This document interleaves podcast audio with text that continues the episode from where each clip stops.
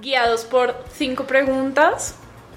Entonces dividimos a las personas que vienen a participar y esas cinco preguntas están diseñadas con un enfoque de llegar a ciertas conclusiones. Entonces, las primeras preguntas son más experienciales. Entonces, si estuviéramos en un taller que fuera introducción al poliamor, sería ¿qué piensas tú sobre el poliamor? ¿Cómo lo defines?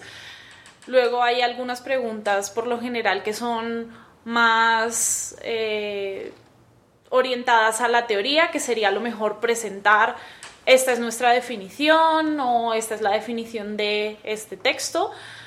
Y después otras preguntas que construyen sobre esa teoría, que sería algo así como mm, cómo lo podrías aplicar tú, aplica tus relaciones, le añadirías algo, qué construirías sobre esta pregunta.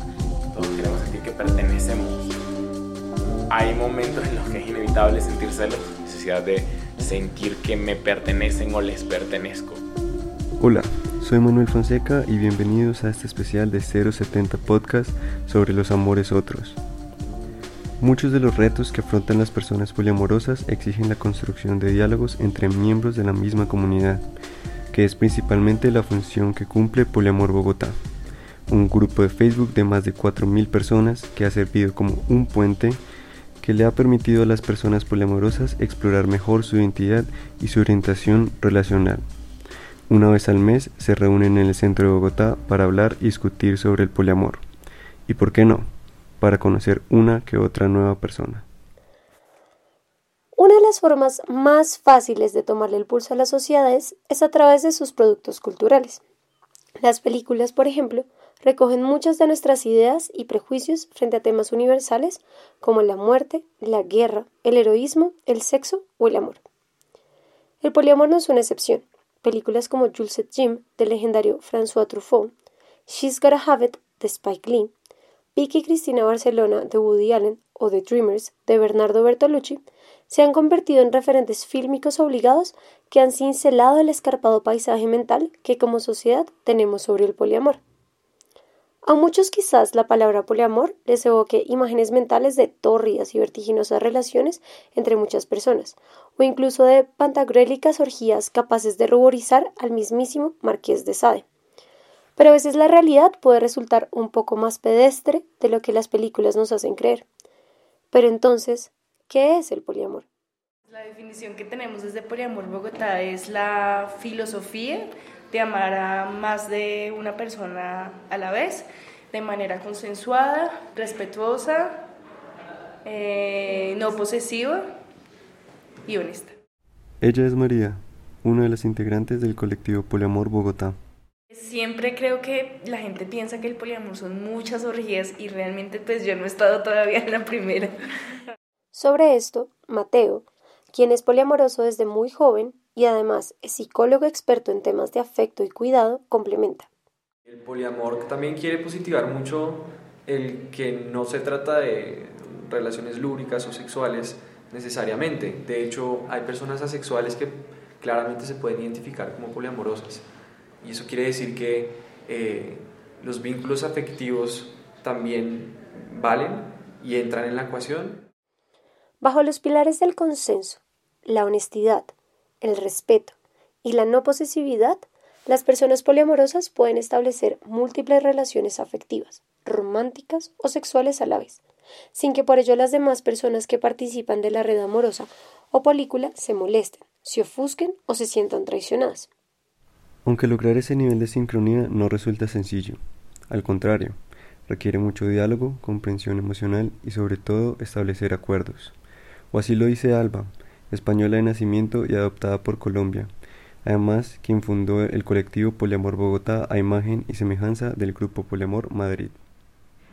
Los acuerdos ahí sí pueden ser de tantas formas y colores como personas y necesidades hay. Es decir, tenemos necesidades de muchas variedades, desde emocionales hasta obviamente sexuales, eh, y afectivas o de orden, por ejemplo, cómo nos gustan las cosas. Y lo cierto es que no hay ninguna receta o un decálogo para tener éxito en el poliamor. Cada relación, como sucede en la monogamia, es un universo propio y tiene su marco regulatorio único.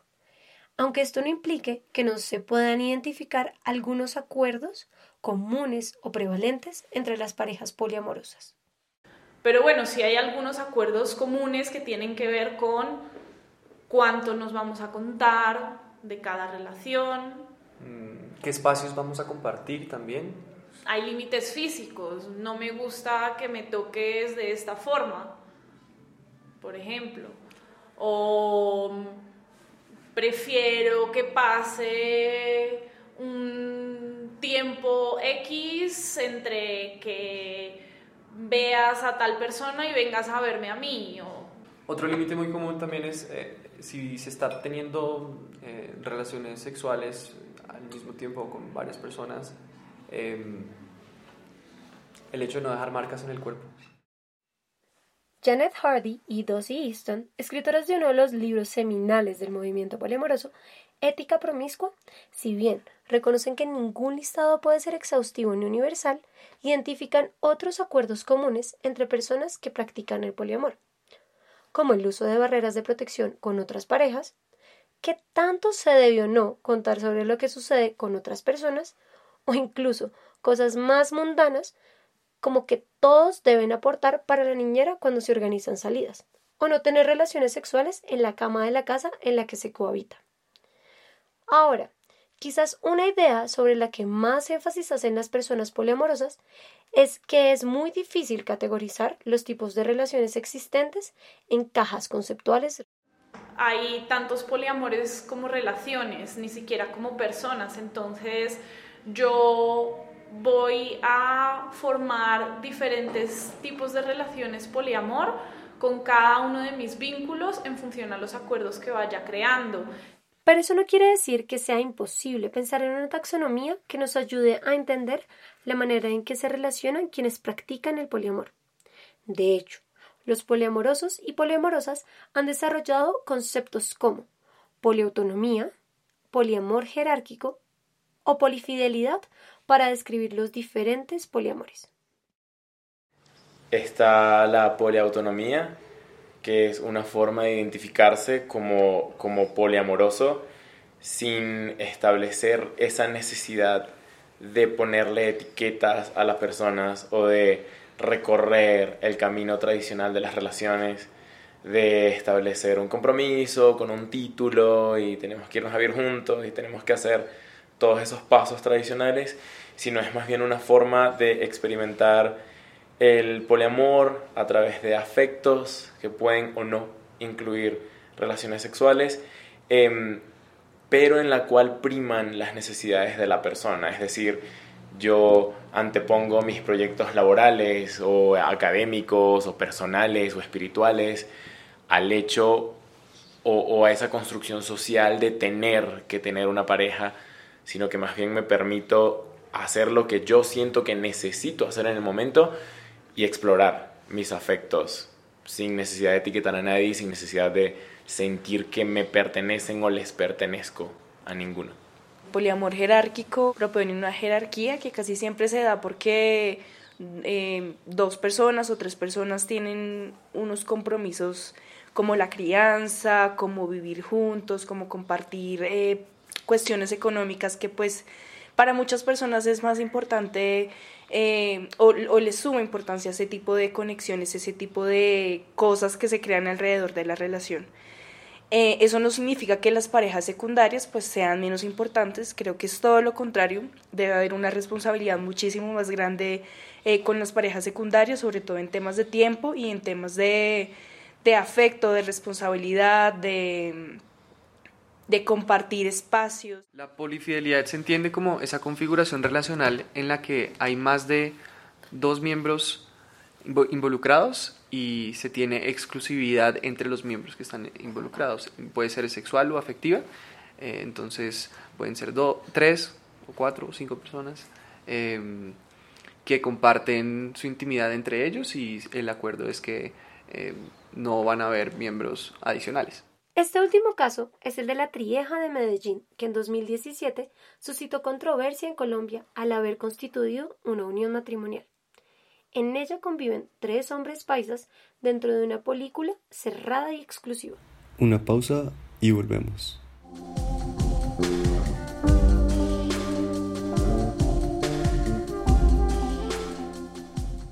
Quizás en este punto muchos de nuestros oyentes estén pensando que las personas poliamorosas deben ser una especie de monjes, cuyo nivel de desapego solo puede tener origen en una comprensión trascendental del mundo.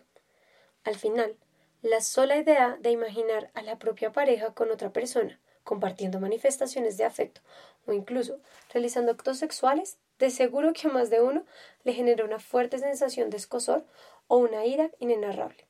Pero lo cierto es que los celos son un sentimiento que no le es ajeno, en absoluto, a las personas poliamorosas. Hay momentos en los que es inevitable sentir celos. Te comparas con las otras personas o, o sientes que puedes perder algo eh, si dejas que tu pareja se vaya con esta otra persona. Puede ser eh, una sensación de inseguridad, puede ser eh, una sensación de escasez, sencillamente, de que mm, le, le genera la idea de que puede perder tiempo que considera importante con su pareja. Para las personas poliamorosas, los celos son una realidad con la que deben convivir a menudo, y para ello se han dado la tarea de teorizarlos para entenderlos y así agarrar al toro por los cuernos la idea que se tiene en general desde el poliamor de lo que son los celos es que es una meta emoción que, que acoge varias emociones bajo ella que vienen a ser la ira, la tristeza y, y el miedo. La manera de gestionarlo, pues primero sería identificar cuál es la, emoción y después la necesidad que está detonando esa emoción para, para desde ahí pues ser capaces de, de comunicarla y, y, ver cómo cubrirla. A veces pues la podemos cubrir también nosotros mismos. En definitiva pues suena más fácil dicho que, que hacerlo, porque en esos momentos, pues cuando las emociones son muy intensas, también hay que sentarse a, realizar los procesos que a cada quien le funcione para reducir un poco la intensidad de, de esas emociones. Uno puede pues utilizar muchas técnicas o tácticas para que eso eventualmente pase o haya un aprendizaje de eso realmente. Y pues no sé, a mí me funciona mucho escribirlo, me funciona mucho después de escribirlo y de saber lo que yo siento, hablarlo con la otra persona. Creo que ahí la comunicación también es clave. Como muchas de las cosas que rodean al poliamor, los espacios físicos de reunión están mediados por múltiples reglas o acuerdos. Eh, no se toman fotos sin el consentimiento de las personas que, que vayan a salir en la foto. Eh, no se aceptan, pues, por supuesto, comentarios homofóbicos o machistas. Em, el, feminismo es un principio básico del, poliamor. Em, pero también se respetan los turnos de la palabra. Em, queremos incentivar que si se quieren conocer, se ofrezca el contacto y no se pida el contacto, para que esté en manos de la persona quien recibe el contacto, querer, de hecho, pues generar una conexión. El grupo de Poliamor Bogotá en su versión digital como en sus espacios físicos, ha cumplido un rol de integración importante dentro de la comunidad. Antes de la llegada de redes sociales, las personas que practicaban el poliamor se encontraban a través de espacios marginales, como clasificados de revistas alternativas, hippies o de magia y paganismo. Ahora han logrado consolidar y construir nuevos espacios sociales donde se sienten visibilizados y reconocidos. Así por lo menos lo ve Joel, un joven venezolano cuya voz han escuchado para quien Poliamor Bogotá ha sido un lugar para la autoidentificación. En general, eh, que es el sentido de pertenencia. Todos queremos sentir que pertenecemos a algo. Y el poder llegar a un lugar o encontrar en un medio como Facebook o como Twitter o como Instagram una comunidad que tiene ideas y que tiene principios con los que tú te puedes identificar, para mí es algo que realmente muy activista. Te permite ayudar a otras personas a no sentirse los bichos raros del mundo, sino sentir que realmente hay otra gente en otras ciudades, en otras partes que piensa y siente y vive como tú. Y eso puede ser hasta salvar vidas en ocasiones. Si quieren saber más sobre el poliamor, pueden buscarnos en Facebook. El nombre es Poliamor Bogotá. Y también en Instagram con el mismo nombre. Tenemos una página web. Agradecemos a Alba, María, Joel y Mateo del colectivo Poliamor Bogotá por sentarse a hablar con nosotros sobre poliamor.